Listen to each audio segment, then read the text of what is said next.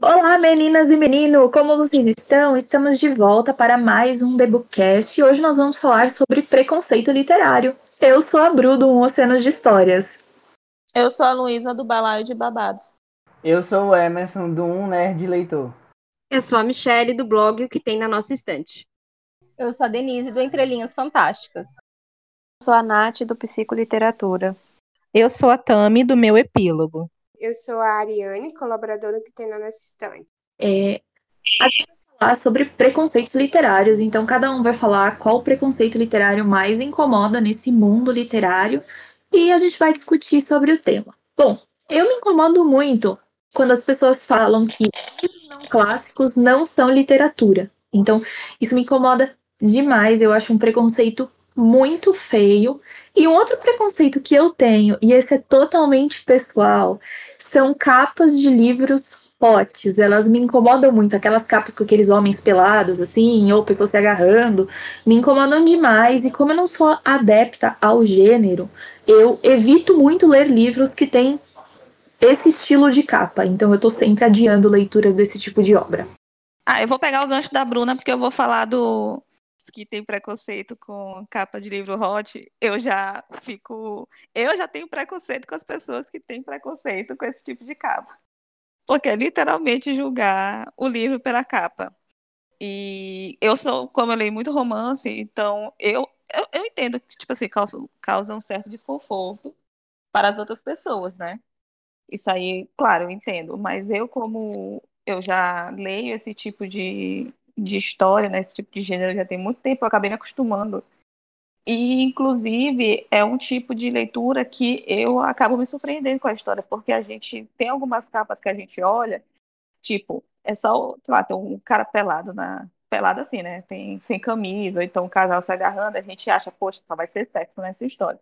E não, acaba sendo uma história que realmente, assim, tem uma profundidade, por assim dizer, né? Tem um conflito, tem um desenvolvimento. Então, eu tenho já o preconceito com as pessoas que pensam assim.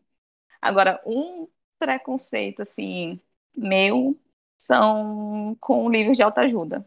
Para mim, não são, eu digo assim, não, não, chega a ser, eu não chego a ser tão radical dizer que não é literatura. Mas para mim, eu acho que livro de autoajuda, assim, não, não serve para muita coisa, sabe? É tipo coach.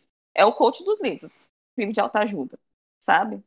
Porque eu, eu não sei, eu não, não, nunca fui muito adepta, eu também nunca acreditei muito assim, sabe? Então, é isso. Esses são os meus preconceitos literários. Polêmica. Você acredita então que não é, você não se autoajuda, você precisa de uma ajuda de outra pessoa? Agora, agora tu me pegou. não, porque você falou que discorda, só... Não, eu acho que. Eu não sei, porque às vezes, tipo, tu pode ler um livro de autoajuda, mas que acaba não te ajudando, né? Porque aquela pessoa, pelo menos que, que leu, tu acha que aquele cenário é o teu, é parecido, mas não é o mesmo. Então pode acabar meio prejudicando até a abordagem, também pode prejudicar um pouco. Mas essa pergunta é capciosa, eu vou ficar refletindo nela aqui pelo resto da noite. Poxa, Posso... que ótimo, ótimo jeito Calma. de fazer você estar, viu, Denise? ótimo jeito. Eu vou só fazer um comentário, porque eu ia falar também, aproveitar para não me repetir no final, já que eu sou você lá a última, para não repetir o tópico, é que também na questão do gênero, é um gênero que eu não leio. Já li um uma vez e, tipo assim, pensei, nunca mais vou ler, porque a mim não acrescentou nada, mas eu já acho que algumas pessoas podem se beneficiar, entendeu? A Nath vai falar isso com mais propriedade, porque ela é psicóloga, talvez a minha concepção esteja errada. É, mas verdade. eu comigo não funciona. Mas eu já acho que algumas pessoas conseguem se beneficiar. Por isso, assim, eu falo, nem que me paguem, eu leio, porque realmente não rola. Mas eu acho que pode funcionar, entendeu? Pode ajudar, sim, algumas pessoas. Eu tô aqui ainda refletindo no que a Denise perguntou, então não tenho mais falou. Denise fez eu Luísa vou... ter uma epifania. Eu vou esperar, eu vou esperar a... os comentários da Natália para ver se eu acrescento alguma coisa ou não. Mas também não, não é um livro que eu leio. Tipo assim, não é um gênero, acho que nunca li, não lembro se eu já li nessa vida. Mas nem pagando também leria. É o tipo de livro, agora vou me apropriar da, da frase do Emerson, é o tipo de livro que de graça ainda tá caro. É... Então, eu, eu tô com a Bruna nesse sentido do, do qual preconceito que eu tenho. Mas é, é uma questão, não é só da capa com caras. Eu, eu não gosto de capa com gente. É isso, gente. A, a não ser que seja personagem do livro. Tipo, aqueles bonecos do, do trono de vidro. Pronto, ali ainda vá. Ou então aquela capa que é da trilogia da Novo Conceito, o lado mais sombrio, que são os rostos, assim, todo desenhado e tal. Eu acho bonito daquele jeito, mas, gente, nossa, eu olho para essas capas de romance hot e fico, meu Deus. É, é realmente pra chamar os leitores e dizer assim, ó, leia pela capa, porque olha o cara aqui sem camisa. É, é basicamente isso, gente. Não, não tem pra onde correr. E o preconceito que eu odeio, e esse daí eu odeio mesmo, a ponto de, tipo, eu escrevi um TCC sobre isso, é a questão do, dos cults, dos pseudo-cults que dizem que best-seller não é de literatura. E isso pra mim é só balela. Pra mim, esse negócio de clássico, best-seller, são rótulos que a gente tem para separar certos tipos de livros, mas não, não se aplica para ditar qual é o livro que é literatura ou qual não é. Eu odeio gente assim, nossa, odeio, odeio, odeio. O pessoal que diz, não, você não lê é, literatura porque você está lendo um Crepúsculo da Vida ou uma Culpa das Estrelas. Mas eu leio literatura porque estou lendo Machado de Assis. Tá, o problema é teu, amigo. Segue a tua vida e eu sigo a minha. Então, é, Emerson, sobre essa tua história com os livros com os machos na capa, a gente já discutiu um pouco sobre isso várias e várias vezes. Mas é por conta realmente é, é apelativa, por causa do público que ela é voltada. Né? Se a gente for parar para pensar, a maioria das pessoas que leem esse tipo de, de leitura, de livro, que é, é para um público mais específico, né? Se a gente for parar para analisar, quem lê mais esse tipo de gênero é mulher. Então, eles vão fazer uma capa apelativa para chamar atenção, sabe? Então, eu, eu, por isso que eu digo assim, eu, como eu sou acostumada, eu já nem me importo mais, mas eu entendo que não é muito apelativa para quem não gosta do gênero, ou então para quem não é mulher. Então fica aquele sério desconforto, é, então... ainda mais se, se, você for ler em público. Eu não me importo. Não tenho disso, não foi a pessoa que comprou o meu livro. Eu achei, eu achei eu tinha para mim que o meu problema com, com as capas era o gênero em si, porque não é um tipo de cena que eu gosto de ficar lendo e relendo em livro. Mas não é, velho, porque depois que eu li os números do amor, eu, eu tipo, não me incomodei com as cenas no livro. Eu tava super envolvido com o casal.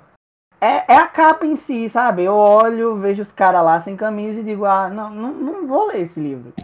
Não vou ler. Não tenho nada contra quem lê, mas eu olho e digo assim, não, para mim não dá. Mas é, é só a capa em si. Talvez eu até gostasse do que tá lá no livro. É realmente, eu julgo o livro pela capa. Aqui no Brasil quase a gente não vê. A gente vê mais essas editoras assim, um pouco mais novas, mais as mais antigas, assim. Elas quase não vê porque não, realmente não iria, não ia ter tanto tanta venda, né? Chamassem tanta atenção. Mas eu vejo as capas nos Estados Unidos, por exemplo, a maioria é tudo assim, se tu for ver, tipo, é a galera fazendo resenha lá, comentando da história, desenvolvimento, não sei o que e tudo mais. Mas é porque realmente até a questão do, da, do local de publicação muda, né? Aqui a gente não é acostumado, então fica nessa, assim, o pessoal já fica com um certo preconceito mesmo. Isso que eu ia falar, é uma questão que veio meio que lá de fora, né? Que lá fora é muito comum essas capas. Você entra em sessão, sei lá, de New Adult do Goodreads, você só vê cara sem camisa, com o abdômen trincado e casal se pegando. Então é uma coisa que as editoras trouxeram para cá, mas se você for parar para pensar, é, muita gente torce o nariz mesmo. Eu fiz até uma postagem no Instagram semana passada falando isso, porque isso muitas vezes afugenta, porque muitas vezes não tem nem nada a ver com a história, tipo vergonha, ou então a voz do arqueiro, que foram histórias, assim, vergonha não, porque vergonha é, fez sucesso, mas a voz do arqueiro que flopou lindamente, a série foi cancelada depois, porque tem aquela capa lá com carinho com escoliose e, tipo, tem nada a ver, sabe? Então, às vezes, afugenta mesmo, eu entendo quem, quem não lê. É, eu, eu quem acho tem que esse meio esse bloqueio. também é tipo é, são padrões demais, sabe? As pessoas nas capas. E isso me incomoda, porque eu olho pro livro e, e penso da seguinte forma: se o cara que tá na capa para representar o personagem principal é assim, eu não vou me sentir representado lendo esse livro e eu não vou conseguir me conectar com esses personagens. É, gente, é uma coisa que eu, eu vi um tweet e eu achei interessante, porque é, pegando esse gancho do Emerson falando que representa o personagem, aí a pessoa fala assim, será que, tipo, na narração, sei lá, de romance, enfim, a pessoa é escrita bonita porque a outra tá apaixonada? Fica aí, tipo assim, entendeu? Porque quando a gente tá apaixonado e tudo, tudo, na outra pessoa é lindo, maravilhoso, é a pessoa mais linda do mundo, né? Aí eu fiquei pensando assim, rapaz, será que é mesmo? Porque é algo assim que, que a gente para e pensa, né? Faz sentido. Faz sentido. Gente, mas é sério. Não, mas é sério. Não, eu- sim, mas é porque essa é uma coisa que a gente não para pra pensar, né? Depois vem Pois assim, de é. repente.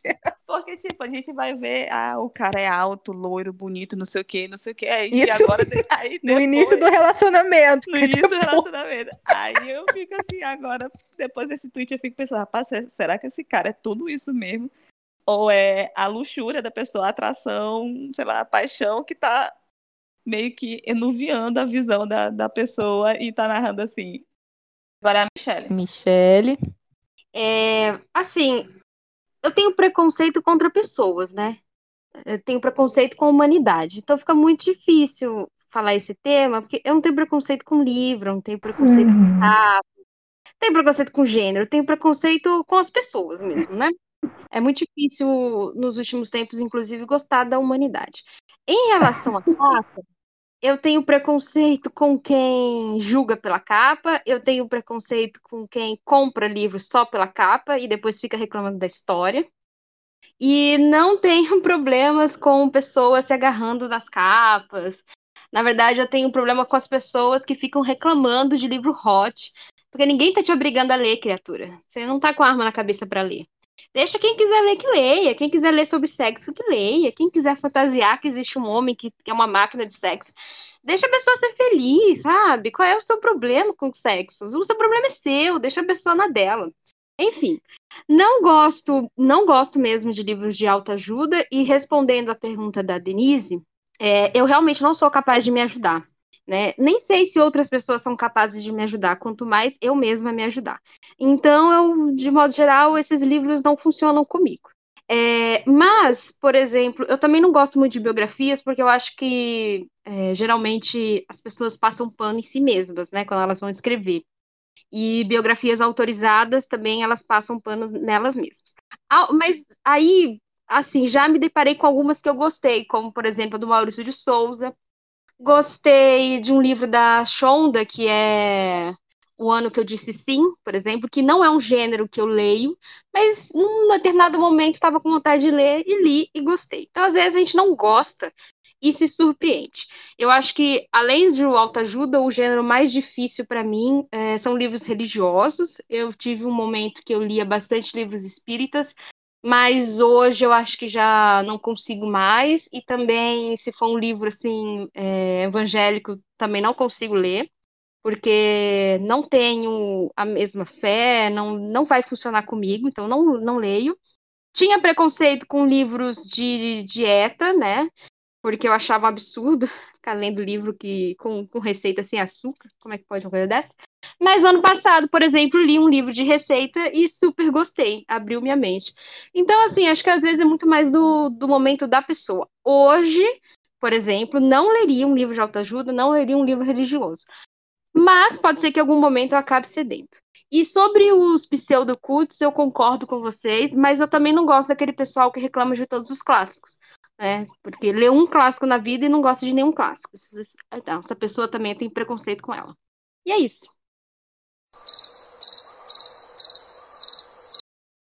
E sobrou o quê, minha gente? Michele tem preconceito com todo mundo, mandou um baita shade pra mim, eu vou ficar calado aqui. Eu fiquei, eu assim, meu Deus. Eu vou é sair, Dois pés no licença. peito! Dois pés no peito! Foi pô, pô, assim. Ai, gente, Eu é uma estou fase eu humanidade, enfim. Meu Deus. Michelle hoje tá toda trabalhando na polêmica. Na Ah, eu metralhadora. Michele, Pega a eu acho- metralhadora. Acho que o Michelle tava com mais. Tem que botar a musiquinha da metralhadora lá. Tá, tá, tá, tá, tá. Michelle pegou a tarde. eu tô com Ela, deixa eu ver aqui que eu tenho eu preconceito. É, tem que preocupar com pessoas. Enfim. Gente, a É Bruna isso. saiu, né? A Bru ia Acho- sair mesmo ou ela tava zoando? Ela saiu, não, acho que ela saiu. Não, ela, ela falou que ia deixar no mudo. Não, mas aqui ela acabou de dizer. Ela Não, saiu, eu gente, saí, eu, eu tava falando por conta da Mi. Ah, tá. Eu pensei que era zoeira. porque Ah, por tá. Ah, zoeira. tá. Era por conta da Mi. Eu tô ouvindo, eu tô ouvindo todas as, as coisas aí, mas eu tô tudo porque vocês sabem, né? Entenderam. A, a Mi dando kick nas pessoas na- no podcast, entendeu? Ai, gente, não era minha intenção, foi só um desabafo. Eu realmente tô com preconceito das- de pessoas. Tá A mim precisava desse desabafo, vocês não estão entendendo. Ela tá até mais leve agora. Exatamente, obrigada. Podem seguir. Bom, a- bom, agora eu tenho que, né, a difícil missão de. O que falar depois disso, né? Exatamente. O que, que eu falo? Não sei. Não sei sim, gente. Eu já vou entrar numa dessas categorias que a Mi listou, que eu, eu não leio romance de época. Esses contemporâneos, né? Porque para mim ele já começa aí meu, meu- minha intolerância com o gênero.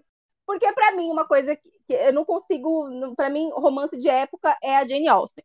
Aí sim, é totalmente contextualizado dentro da época dela. Então eu já crio uma resistência já indo no termo. E eu não gosto das histórias. Eu- a Mi me indicou também os números do amor. Eu só li o primeiro.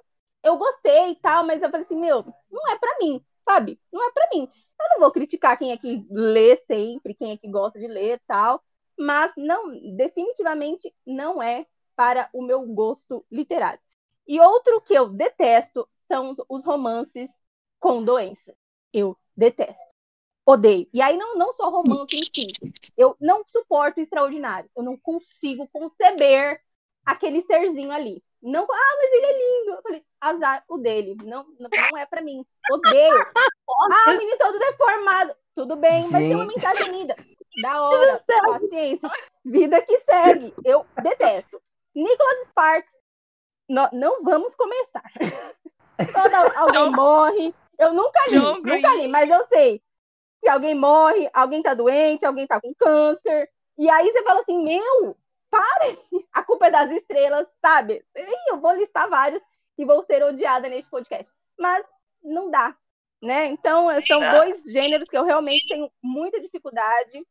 Eu acho que roman- os com doença é, fica até na frente dos romances de época, porque eu falo assim, os romances de época eu até dei um- uma chance, né? Li o Números do Amor, o primeiro, mas os de com doença me, me, me irritam muitíssimo. É, e aí, só completando, as- eu, nunca, eu não coloquei, eu nem passei pela minha cabeça ler biografias, também não me interessa, mas aí é aquele não tem preconceito, aquele negócio de tanto faz mesmo, não, não, não é uma coisa que eu busco. E o Emerson falou uma coisa muito interessante sobre as capas. Não foi mais ou menos. Ele falou que, que é tudo muito parecido, né?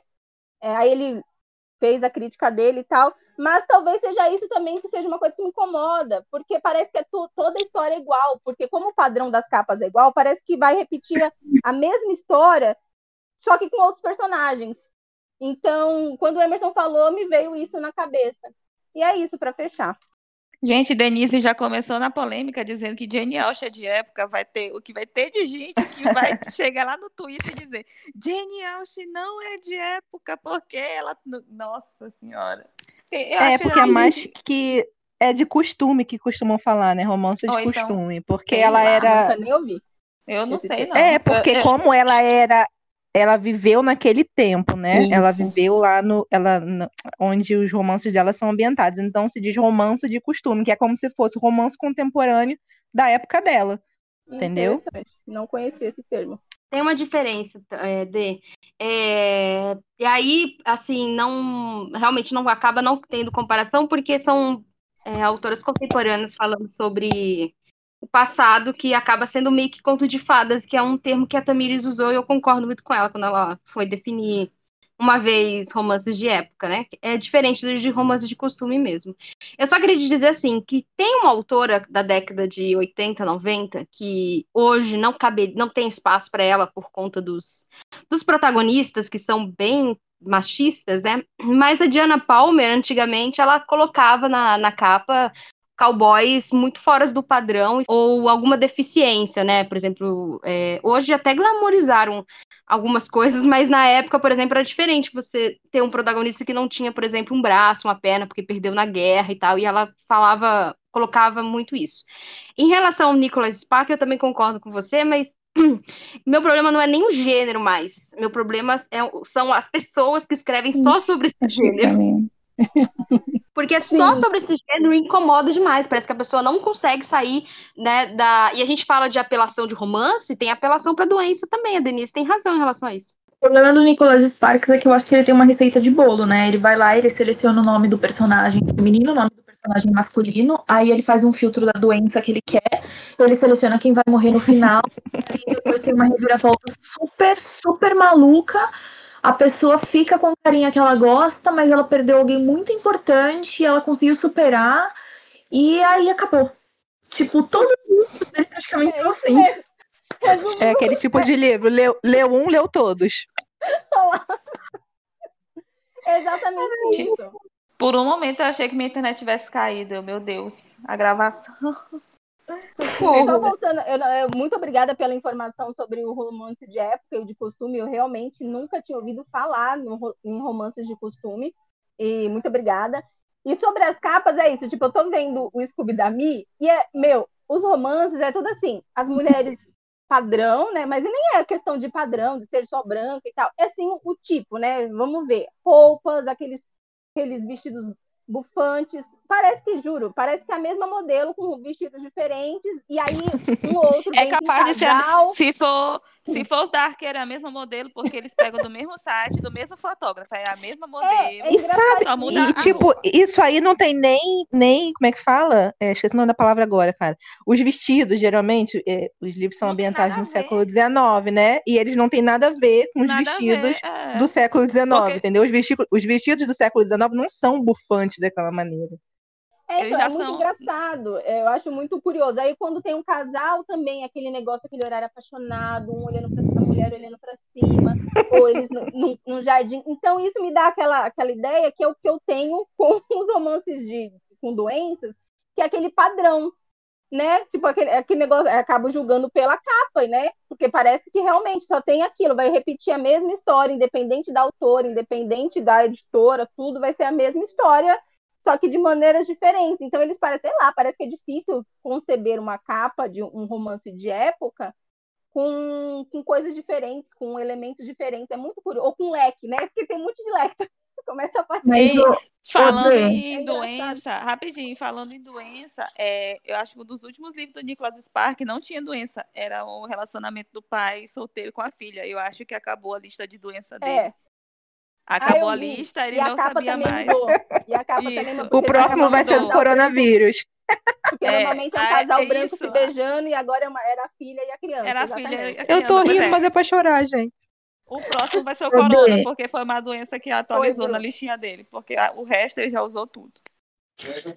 É só que eu ia fazer um comentário, eu acho que tá difícil em tudo que é capa, né? Porque 90% das capas dos, do, dos mesmos gêneros, quando você para pra olhar, todas elas têm as mesmas composições. Todas, assim, tipo, você pega de, um, de romance de época, tem a mesma composição. Aí você vai lá, pega New Edit, quase todas têm a mesma composição. Eu acho que os romances pega Hot, si quase a mesma têm a mesma composição. Você pega suspense, um monte tem a mesma composição, tipo, a mulher, metade do rosto, aí é o nome. A mulher na escuridão, a mulher no escuro, a mulher no breu, a mulher no.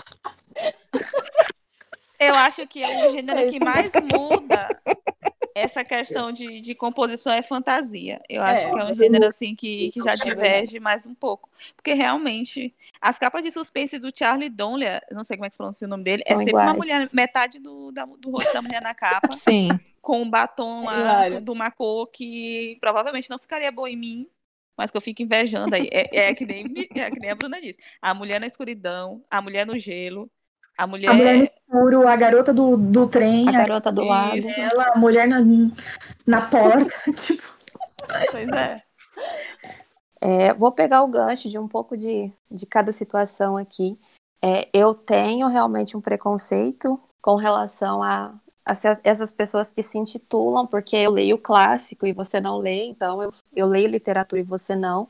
Isso realmente é muito chato, porque assim, é, como a Michelle disse, gente, cada pessoa lê aquilo que quer, cada pessoa lê aquilo que faz bem, independente do que eu tô lendo ou não, é, independente de qualquer coisa, é livro. É, mas eu confesso que eu realmente eu tenho um grande problema com autoajuda. E eu vou explicar o motivo. Eu devo ter lido na minha vida, sei lá, pelo menos uns 20 livros de autoajuda. Não necessariamente porque eu gostava, mas porque eu queria saber o que, que tinha ali por trás daquelas situações e para tentar entender por que raios determinadas coisas fazem tanto sucesso. É, principalmente de, sei lá, de uns dois, três anos para cá, a gente teve um boom muito grande nessa área. É, da mesma maneira que a gente teve um boom muito grande nos famosos coaches. Eu me formei em psicologia, eu fiz especialização, eu tenho mais de uma especialização na área. É difícil pra caramba trabalhar, não é fácil você trabalhar, não é fácil você analisar, não é fácil você é, dar uma, uma ideia para a pessoa, ajudar o outro, a colocar o outro num caminho, a fazer clarear as coisas numa, numa situação. E a gente pega um livro que promete que você vai ter uma autoestima completamente renovada, que você vai pegar um livro e vai conseguir sair de determinadas situações ótimo. Até que ponto esse livro vai te ajudar realmente a sair de determinadas situações? Como a Denise falou lá atrás, é, você não consegue se ajudar sozinho. Até que ponto a gente consegue sozinho fazer todas as coisas pela gente? Eu tenho mais de 30 anos hoje. Tenho problema pra caramba, né? Todo mundo acha quando olha para psicólogo e fala assim: "Não, olha, a gente não tem problema. A gente deve ter a vida completamente bem resolvida, não tem meio, não tem anseio, não tem trauma. Na realidade, eu faço terapia, sei lá desde quando, a gente tem muito tempo. E aí veio vieram os coaches que hoje em dia eles não fazem, não tem nenhum processo de especialização em psicologia, tem esses, esses chamados de autoajuda que de uma maneira geral estão por aí promovendo e falando que vão curar, que vão fazer uma coisa, que vão fazer outra, para, de uma certa maneira, melhorar a sua vida. Até que ponto isso vai melhorar a sua vida a curto e a longo prazo? Até que ponto você vai conseguir resolver aquilo que realmente você tem que resolver com você e aquilo que não? É, eu poderia falar que nunca na minha vida eu li isso e aí eu tô julgando algo sem saber e não é o caso. Eu já li muita coisa durante os anos, desde a época em que eu entrei na graduação de psicologia até o último livro que eu li foi ano passado. Eu não vou citar quais foram esses livros que eu li, porque eu acho que não vem ao caso, mas eu consigo ver que pode funcionar para algumas pessoas, tá? Como as meninas falaram, pode funcionar. Mas eu não sei de que maneira que isso vai ser bom completamente dentro da vida da pessoa ou não. Eu, enquanto profissional da psicologia, enquanto estando dentro da área da saúde, eu sei o quanto determinados tipos de coisa não fazem 100% bem e eu sei o quanto determinados tipos de coisa prejudicam o trabalho de quem está tentando fazer um trabalho correto. É, de uns três anos para cá, a gente tem um monte de gente promovendo situações de, ah, vamos fazer quatro sessões finais de semana que você vai sair curado de algumas coisas. E eu passei cinco anos da minha vida estudando dentro de uma faculdade e pelo menos mais cinco anos fazendo especialização para eu conseguir entender que eu não consigo resolver todos esses problemas. Para uma pessoa falar que em quatro, em quatro vezes que ela vê alguém, ela vai conseguir resolver isso. Então, eu tenho problema com a autoajuda porque eu sou uma profissional da área da psicologia e eu consigo ver aquilo que de bom tem de bom em algumas áreas e tem muito de ruim nas outras. Porque a gente promove determinados tipos de coisa, só que a gente não dá base a longo a longo prazo para isso. Porque é muito fácil falar que você tem problema com autoestima. Tá, eu posso ter problema com autoestima, outra, qualquer outra pessoa pode ter, mas o meu problema com autoestima é meu, problema de outra pessoa é da outra pessoa, cada um tem um problema com autoestima em função das coisas que passou, em função das coisas que vivenciou. São situações diferentes. Cada um vai lidar com aquele livro, vai lidar com aquela situação de maneira diferente. E é como as meninas falaram, é, cada obra chega em cada pessoa de uma maneira diferente. Então, assim, se eu ler um livro que de terror, ele vai chegar em mim de um jeito. Se eu ler um romance, ele vai chegar de outro, em função da minha vivência, em função da minha vida. E a autoajuda, ela vai chegar desse jeito. Então, ou ela vai poder te ajudar em determinado momento, ou ela vai te afundar mais ainda. Porque eu já vi muita coisa é, trabalhando dentro, de, dentro do próprio consultório, lidando com determinadas coisas, você vê que as pessoas levam muito a sério determinadas coisas que elas leem. E assim, ah, não, porque tal pessoa falou aquilo no livro, a gente leva uma máxima para a vida. Eu vi pessoas se afundarem em diversas situações por conta desse tipo de conteúdo que está completamente exposto por aí. É isso, gente. É uma aula, gente. Palmas. Nossa, Nath, falou tudo. Eu estava certa em não gostar de livro de autoajuda. É, eu só um fazer um... Eu também. Bru, pode falar. Só um comentário. Eu acho, Nath, que o que você falou também se aplica muito a, a pessoas, né?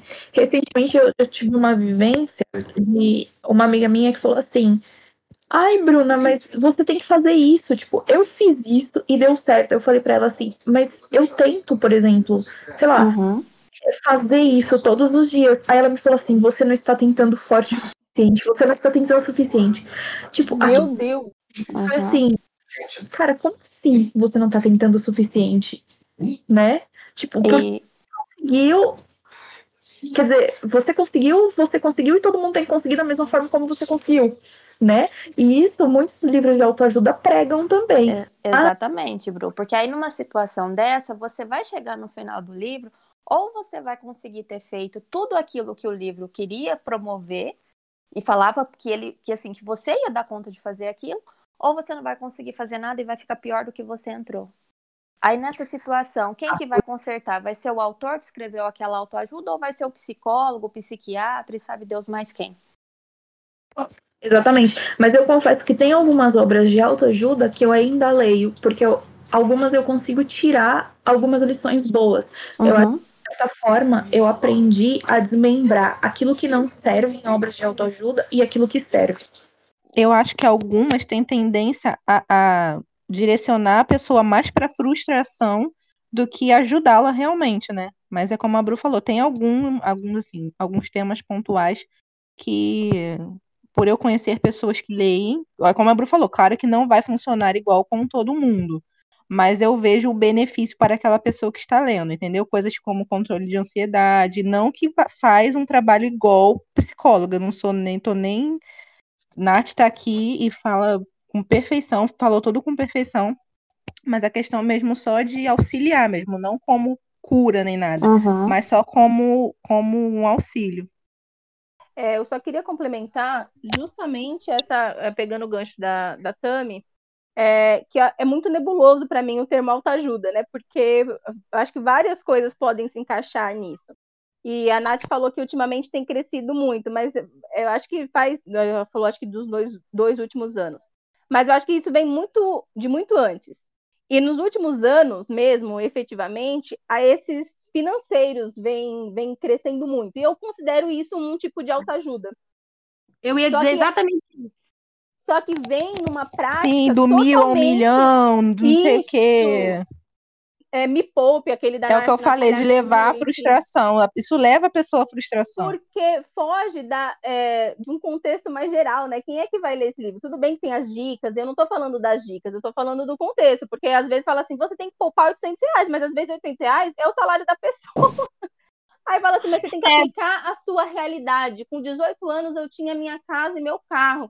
Aí você fala assim, você vai se sentindo mais frustrado ainda. Em compensação, eu concordo com a Bruna quando ela fala assim que tem aqueles que é, e com a Tami que são é, é, mais uma forma de incentivo de autoconhecimento. Aí eu já acho que já entra num outro tipo de autoajuda. Então, eu acho que dentro do próprio gênero tem várias é, peculiaridades. Então, né, para você tem aquele que um título é muito legal que inclusive eu estou lendo, mas eu não sei se encaixa bem, que é o que você vê quando desacelera. Eu fui ler pelo título nem sabia o que, que era. Depois eu vi que era de um monge budista e tal, mas deixa eu ler, porque eu gostei do título. E aí ele fala justamente isso, para você se autoconhecer, porque às vezes é bom a gente olhar para dentro, não para fora, né? Então, para Uhum. você ir com calma. Mas aí eu vejo o esse daqui, né? Esse, esse o que você vê quando você desacelera com um de um, do mil ao milhão, do zero ao milhão, você fala assim, são tá dentro tudo do mesmo gênero, mas são muito diferentes. Então é, tem essas, essas perspectivas também, né? Odeio. É, E real- Fabrício. realmente, tem muita coisa diferente. Quando a gente fala de autoconhecimento e autoajuda, a gente tem uma temática bem grande, diferenciada mesmo dentro desses respectivos livros. Quando você fala em se autoconhecer, em olhar para dentro e lidar com algumas coisas, eu tenho alguns, alguns livros voltados com essa, é, com essa premissa. Mas a autoajuda em si, ela vai tentar te ensinar a fazer alguma coisa de uma maneira geral. Tipo assim, a mesma receita do bolo para todo mundo. Necessariamente ela não vai funcionar da mesma maneira para todo mundo. É, eu queria dar um exemplo assim de, não vou dizer que foi um case de sucesso, porque eu continuo pobre, mas eu, por exemplo, li há muitos anos Pai Rico e Pai Pobre, que é uma autoajuda relacionada a questões financeiras. Eu aprendi muito. Não consigo colocar nada em prática, né? Mas foge um pouco da questão é, toda mais psicológica que a gente estava falando de e vai mais de acordo com o que a Denise disse. Tem outros tipos de autoajuda. Um livro que eu tentei ler e eu abandonei, é o único livro assim que eu de fato abandonei foi O Milagre da Manhã, que assim é, é muito louco o que aquele livro propõe, que você levante cedo, que você faça um exercício, que você mentalize coisas boas, que você que você escreva sobre isso e aí depois que você leia uma hora, depois que você faça não sei o que, faça mais não sei o que lá. E eu lembro que na época que esse livro saiu e tal, saiu várias edições dele sei lá quantas mil edições esse livro tem, a Fátima Bernardes fez uma proposta com uma mulher. E, tipo, era uma mulher carente. Ela já levantava quatro horas da manhã para trabalhar e dar conta da casa inteira. E aí, na proposta, a mulher teve que começar a levantar três horas da manhã todos os dias, sabe? E assim, a mulher dormia, sei lá, duas horas por noite. É, é muito insano você pensar que aquilo vai funcionar para todo mundo, porque a realidade das pessoas é completamente diferente né? Então você não pode padronizar para todo mundo. Gente, depois disso tudo que todo mundo falou, eu tô aqui tentando digerir tudo que foi dito, porque eu aprendi muito ah, durante esses minutos aí, porque, sinceramente, se for olhar aqui no grupo, eu sou uma das mais preconceituosas por, em relação à leitura, porque eu não gosto de autoajuda, entendeu? Não funciona para mim autoajuda, e, e eu já li, eu lia muito autoajuda na adolescência, mas depois eu vi que aquilo não, fu não funcionava comigo porque eu ficava frustrada, porque eu não conseguia fazer aquilo que, que os livros propõem. E um, você estava falando de várias autoajudas aí, né, de vários livros que se encaixam nesse, eu lembrei da época que eu trabalhava na, na, na leitura. E, e tinha um livro chamado Casamento Brindado. Esse livro saía que nem água na época. Todo mundo comprava aquele, aquele livro, porque é, eu acho que eles pensavam que ia resolver o casamento deles, ou o relacionamento de, da qual a pessoa estava vivendo. E teve uma vez é, que eu conversando com a cliente, meu gerente estava do lado, depois ele, ele falou assim, ó, só não chama a sua atenção porque ela gostou de você, porque ela veio e perguntou para mim, e aí, você leu o livro? É, ou você vai ler? É, me dá dica, não sei o quê. Aí eu virei e falei assim, primeiro, eu, eu não acredito em casamento brindado. Já começa por aí, pelo título. Segundo, para mim, isso aí é papo furado. Uma pessoa escreve o, o livro lá e não vai funcionar. E eu fui muito sincera com, com a cliente, né, com a leitora. E a gente começou a debater sobre isso. Então, assim, eu sou preconceituosa em relação à autoajuda, entendeu? Igual vocês falou, falaram. Para algumas pessoas pode resolver, mas para outras pessoas não pode resolver. E, e para mim não resolve de jeito nenhum, entendeu? O autoajuda. Também sou um pouco preconceituosa em relação a em relação a livros de terror. Eu até brinco com a Nath, né, quando eu vou falar com a Nath sobre o livro de terror, que para mim quem lê livro de terror é doido, né? porque ou quem escreve precisa ir para o manicômio, porque tem umas situações que o autor escreve que eu fico assim, horrorizada. E, e tem pessoas que lê e ama isso. E eu fico assim, gente, a vida já é cruel. A vida, o ser humano já é um, uma desgrama. A pessoa vai lá e gosta de livro de terror, ah, mas eu tô saindo da minha zona de conforto. Esse ano, é, eu, eu li umas HQs, né? Tô lendo um terror agora e, e eu tô gostando. E, tipo assim, eu meio que tô pagando a minha língua é, em relação a isso. Mas mesmo assim, eu sou bem, bem coisa para esse gênero. Uh, eu também sou preconceituosa em relação à capa. Compro é, o livro para a capa, não adianta, eu sou muito visual. Se eu não gostar do li da capa, não adianta que eu não vou comprar. Posso até me arrepender depois, eu posso até comprar depois devido a algumas resenhas e tal. Então, assim, eu vou e, e compro o livro, mas se, eu, se o livro for tiver uma capa que não me agrada, eu não compro. É, não adianta, isso é de mim. Eu tinha até uns dois a três anos, até uns três anos atrás, eu tinha também muito preconceito em relação a, a autores nacionais. Eu, na época, isso já, já tem anos já, é, eu acreditava que todos os livros de autores nacionais eram muito chatos né? Eu, tipo, eu não lia. Sempre quando eu falava, ah, um livro de autor nacional. Não, eu não lia de jeito nenhum. E agora eu leio. Eu leio até muito. Por quê? Porque eu fui lendo e fui gostando. Então, assim, é aquilo. A gente vai... A gente vai... Com o tempo, a gente vai... É, criando outros gostos, a gente vai gostando de uma coisa mais, uma coisa menos. E também eu tenho um preconceito em relação às pessoas, igual o Emerson falou, as pessoas que não consideram best-seller leitura, que na minha opinião é, best-seller é leitura sim, você vê pelo Dan Brown. Dan Brown, ele tá na lista do best-seller, né, tá no topo. Eu não sei qual é a lista atual dos, dos autores mais é, ricos que mais vende, mas há um tempo atrás ele sempre estava em primeiro e você aprende muito com o livro deles, porque ele faz uma pesquisa, ele demora quatro anos praticamente para escrever um livro e quando você vai ler o livro te dá uma aula muito boa e é, e é um best-seller. Então, assim, eu também tenho um preconceito contra, contra as pessoas que não acreditam que best-seller não é leitura, porque para mim isso está errado. Enfim, é isso. Eu adorei que você falou dos, dos, nacionais, porque realmente tem uma resistência enorme, e eu nem tinha lembrado dele, Ari.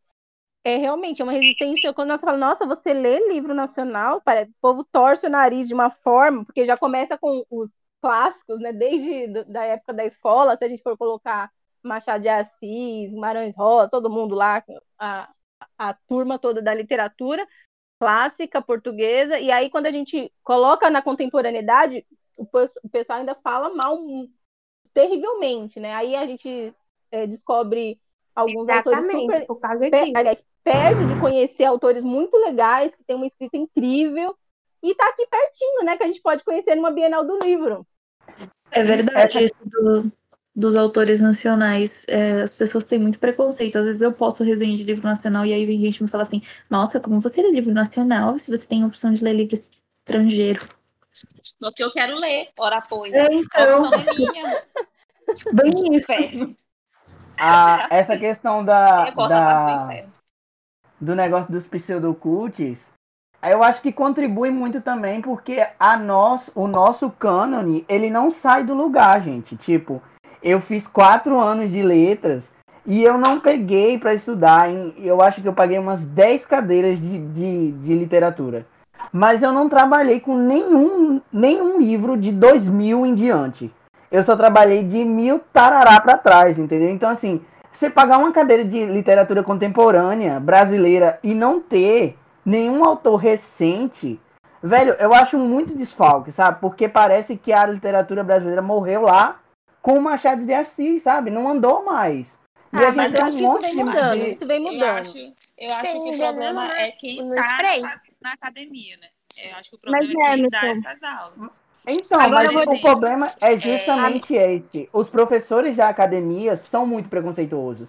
Eu sofri preconceito literário dentro da, da universidade e por isso que eu quis escrever sobre isso, sabe? Porque eu tive professor que olhou pra mim e disse: "Não, livro só é literatura quando o livro fica em pé. Harry Potter, o primeiro livro, não é literatura, porque o livro não fica em pé sozinho. Crepúsculo não é literatura, porque o livro não fica em pé sozinho, Porque sabe? Era uma senhora coisa absurda. A e senhora a Stephanie. Maia. E a Stephanie Maia para dizer se na literatura o quanto rica que elas já estão, né? Porque, gente, eu tenho certeza.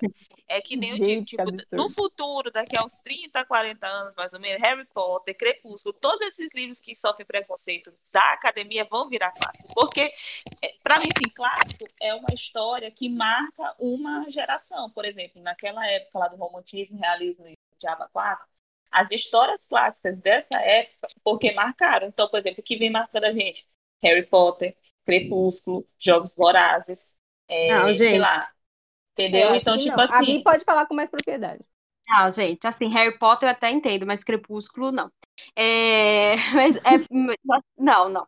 Não, dá- não consigo pelo visualizar estilo. isso. não. É porque é mais, é, é, mais do que a história, é o estilo. É, Então, é o estilo, lite- exatamente. eh, da escrita. Não sei explicar em poucas É, eu palavras. tenho uma amiga que ela fez o TCC dela baseado em Jogos Vorazes. Não, eu também até não. hoje eu, eu pedi para ela me mandar esse TCC dela, ela nunca mandou para poder ler. Mas ela Não, eu acho muito válido ter essa, essa conversa entre academia e tal, e, e- mas eu acho que isso vem acontecido, acontecendo com os próprios vestibulares. Aqui em São Paulo, por exemplo, a USP, a Unesp e a Unicamp colocaram autores contemporâneos né, é, nas últimas listas do, do, para o vestibular. Então, Uhum. né, já foi um impacto, tipo, assim, impacto imenso. As três grandes de São Paulo se uniram para escolher uma- literaturas diferentes na, na sua, né, fora do, desse clássico engessado com, né, que a gente está acostumado. E aí é, é um outro público que se abre. Que talvez, é, e a- aí eu já não sei, porque né, tô longe da escola faz tempo, mas talvez é, tenha refletido mais na, na educação, né, de- desse gosto de leitura. Pelo que eu vejo, isso acontece muito, porque a gente tem muitos leitores. A gente fala assim, ah, o Brasil Vai não lê. na- A gente lê sim. Então, eu ia dizer o seguinte, eu também fiz, eu também fiz letras, e assim como a Emerson, eu também sofri preconceito literário. Eu, a gente, eu, eu lia Harry Potter na época, né? Porque eu comecei a ler Harry Potter já adulta na faculdade. E, e parecia assim, gente, tá trocando o pacotinho de maconha, né? Pega correndo e joga dentro da bolsa, ninguém vê. Era uma coisa assim impressionante. Mas Exatamente. É, e assim, eu concordo com a Denise, eu acho que hoje tem uma visão um pouco mais diferente do- da nossa época, Emerson, acho que eles estão chegando mais na, na cultura do jovem, ainda é um processo lento, mas quando você fala assim, parece que a literatura brasileira morreu naquela época, né? Cite-me um autor moderno que seria um clássico brasileiro. Ui. Ah, Grilinho, dessa me grilo. pegou. Coloca, coloca o grilo, coloca o grilo. Não, me pegou porque É realmente Emerson, né? eu não É leio, Emerson. eu não leio muito literatura nacional. Eu não conheço muito. Então, Oi, eu acho que gente. eu acho que o mercado ele boicota um pouco e a gente acaba não tendo Eu falo, eu é, falo. Posso? autores, autores nacionais que possam virar clássico, né? O único que a gente Conceição- tem ainda, que é Conceição muito Evaristo é potencial, hein? Tem potencial, mas foi recusada para a Academia Brasileira de Letras, é bem isso. Uhum. entendeu? Quem? Potencial, Eu não mas, escutei. Conceição Quem? Evaristo. Hum, eu ia falar ela. mas foi recusada. Uhum. Foi recusada. A Carolina Maria de Jesus. Então, eles têm, eles têm, claro, tem, tem todo uma, um, um- Não, um assim, eu, eu não vou aí, né? generalizar e dizer que todos dentro da academia são contras. Não, eu tive professores que eles trabalhavam com best-seller. Eu tive professor que trabalhou comigo, o Pequeno Príncipe. A gente trabalhou para fazer altas Ah. análises, assim, sabe? E é, Alice, no País das Maravilhas, a gente trabalhou. É, eu tive professor que trabalhou com Jogos Vorazes. Mas eu- é, vai muito do professor. Eu acho que vai mais da pessoa em si. E se aquela pessoa está disposta a se abrir para aceitar que existem outros tipos de literatura, não só o que ele conhece como canônico. E, e se ela não tá, sabe? É, é essa questão. Mas é, é bem como a Michelle falou, sabe? tem professor que você tem medo de mostrar qual li- o livro que você está lendo. Eu mesmo nunca tive. Eu, eu peguei um professor de literatura que ele era chato pra caramba, porque pra ele a, a- o máximo da literatura era o Shakespeare, né? Nossa. Ele amava, então assim, se você não leu Shakespeare, você nunca foi leitor. E assim, eu gosto das peças do Shakespeare, mas quando era pra fazer trabalho pra ele, eu só colocava uns livros tipo assim, A Cabana, é, teve um da galera Record que na época eu era parceiro deles, eu recebi, que é A Fofa do Terceiro Andar. Eu analisei umas coisas assim, sabe, pra, pra aula dele, que era pra fazer ele enxergar que tinha coisa ali. Afrontoso, Emerson, gostei. É, não, porque eu ia comentar é que, tipo, Emerson falou que o professor dele trabalhou, tipo, Pequeno Príncipe, Alice, Harry Potter, e, não, e são livros, assim, que meio que clássicos internacionais, né? Aí que nem a Michelle falou, tipo, qual é, autor nacional contemporâneo poderia entrar nessa lista de clássico aí, casou com, com essa, é, essa, esse relato do Emerson, né? Por exemplo, os três livros que ele citou, nenhum dos três são nacionais. Então, é que nem diz, o mercado boicota muito. Eu também, que nem, eu acho que, dependendo, por, não sei, às vezes é também o foco, assim, o gênero do, do autor, o foco, às vezes também não ajuda muito, sei lá. Aí eu já discordo, Lu, porque nós temos uma variedade imensa de terror a autoajuda. de leitor, de escritores. É que nem dizem, tipo, tem uma panelinha de, de autores nacionais que se, auto, se divulgam, que se ajudam, não sei o que, mas não sai dali, entendeu? Tu sempre, tu vê sempre os mesmos. Tu só encontra se tu for atrás. Por exemplo, tu sabe, se eu chegar pra ti e dizer, Denise, me diz uma galera aí, sem ser o, os, os de sempre, que eu possa ler nacional, que eu sei que eu vou gostar. Mas fora isso, entendeu? Tipo, é sempre. As... Outro dia eu vi alguém comentando no Twitter justamente isso. Tipo, os nacionais é aquela panelinha, eles só divulgam entre si, eles só apoiam entre si, e é isso. Ah, mas eu acho que também falta um Mas pouco esse que de eu ia falar. Ah, desculpa, das- Denise. Ah, não. Não, pode falar, depois eu, eu, eu falo. Não, eu só ia falar que eu acho que vai um, é, da questão do leitor também se interessar e correr atrás. Porque, por exemplo, quando eu quero um livro diferente, sei lá, que eu não tô achando, o que que eu faço? Eu entro no Scoob, eu procuro, eu entro no Goodreads, eu procuro. Também vai muito do interesse da pessoa, se ela não está vendo ali no lugar comum a divulgação, eu acho que ela, é como você falou, per- perguntar para alguém que talvez conheça, ou então ela mesma correr atrás para ver se encontra. Eu acho muito que as pessoas às vezes têm preguiça e, e não fazem, entendeu? Mas eu acho que no cenário de literatura, de autores nacional, isso daí é muito fechado. Sabe? Porque a gente só vê os mesmos, entendeu? É muito difícil, só se a gente for fuçar mesmo, assim, lá na Deep Web do, do É, eu ou na Amazon, assim, sabe? Se a gente Eu, for eu atrás agora mesmo li o, o Jefferson Tenório. É Jefferson, meu Deus, deixa eu ver se é Jefferson. É, com o avesso da pele que eu peguei lá no NetGalley. Gente, o livro é incrível. Incrível. Então, Dê, mas assim, a gente precisa entender que assim, é, dentro do. Vamos pegar a população brasileira. A gente já é uma fatia minúscula, que é a É, fatia que lê. fato. Dentro da fatia que lê, ainda é mais minúsculo ainda quem lê literatura nacional. Fato. Fato. É isso. Eu não vou nem ficar me repetindo, porque tudo que eu ia pontuar já foi pontuado em algum momento ao longo do podcast, né? Teve a questão da autoajuda, que eu falei que eu já li um, vi que não é pra mim, mas é, de- mesmo depois da, dessa super aula da Nath, né? é, tem aqueles pontuais que eu acho que algumas pessoas podem sim ter algum benefício. Né, mas não é, deixando de lado o acompanhamento de um profissional especializado para isso, mas eu acho que talvez é um gênero que para algumas pessoas traga algum acalento. É, tem a questão que a Mi falou da biografia que eu até tinha esquecido, é, de que às vezes elas dão essa passada de pano na pessoa, né, e tal, que foi até a minha questão com é, Daisy Jones and the Six, que eu é, não consegui. Eu gostei muito da escrita da autora, tá? Acho que eu dei quatro, quatro estrelas pro livro. Acho não, tenho certeza, dei quatro. Mas eu não curti a história em si por achar é, que o estilo lembra muito essa coisa de, sabe, enaltecer muito uma coisa que eu acho que a biografia às vezes até faz quando tá contando, sei lá, a vida de, de algum é, famoso, sabe? Que tipo que aumenta muito para causar impacto, entendeu? Então eu acho que foi muito ah, aqui, sexo, drogas e rock and roll, ah, sabe? Não rolou para mim por conta do estilo da narrativa. É, tem o Hans também com os pseudocults, né, que ficam minimizando as outras pessoas por lerem best-sellers, só acham que é leitor quem lê clássico. É, e também tem um ranço eterno que eu não gostaria nem de conviver, graças a Deus que esse tipo de pessoa eu só conheço através da internet.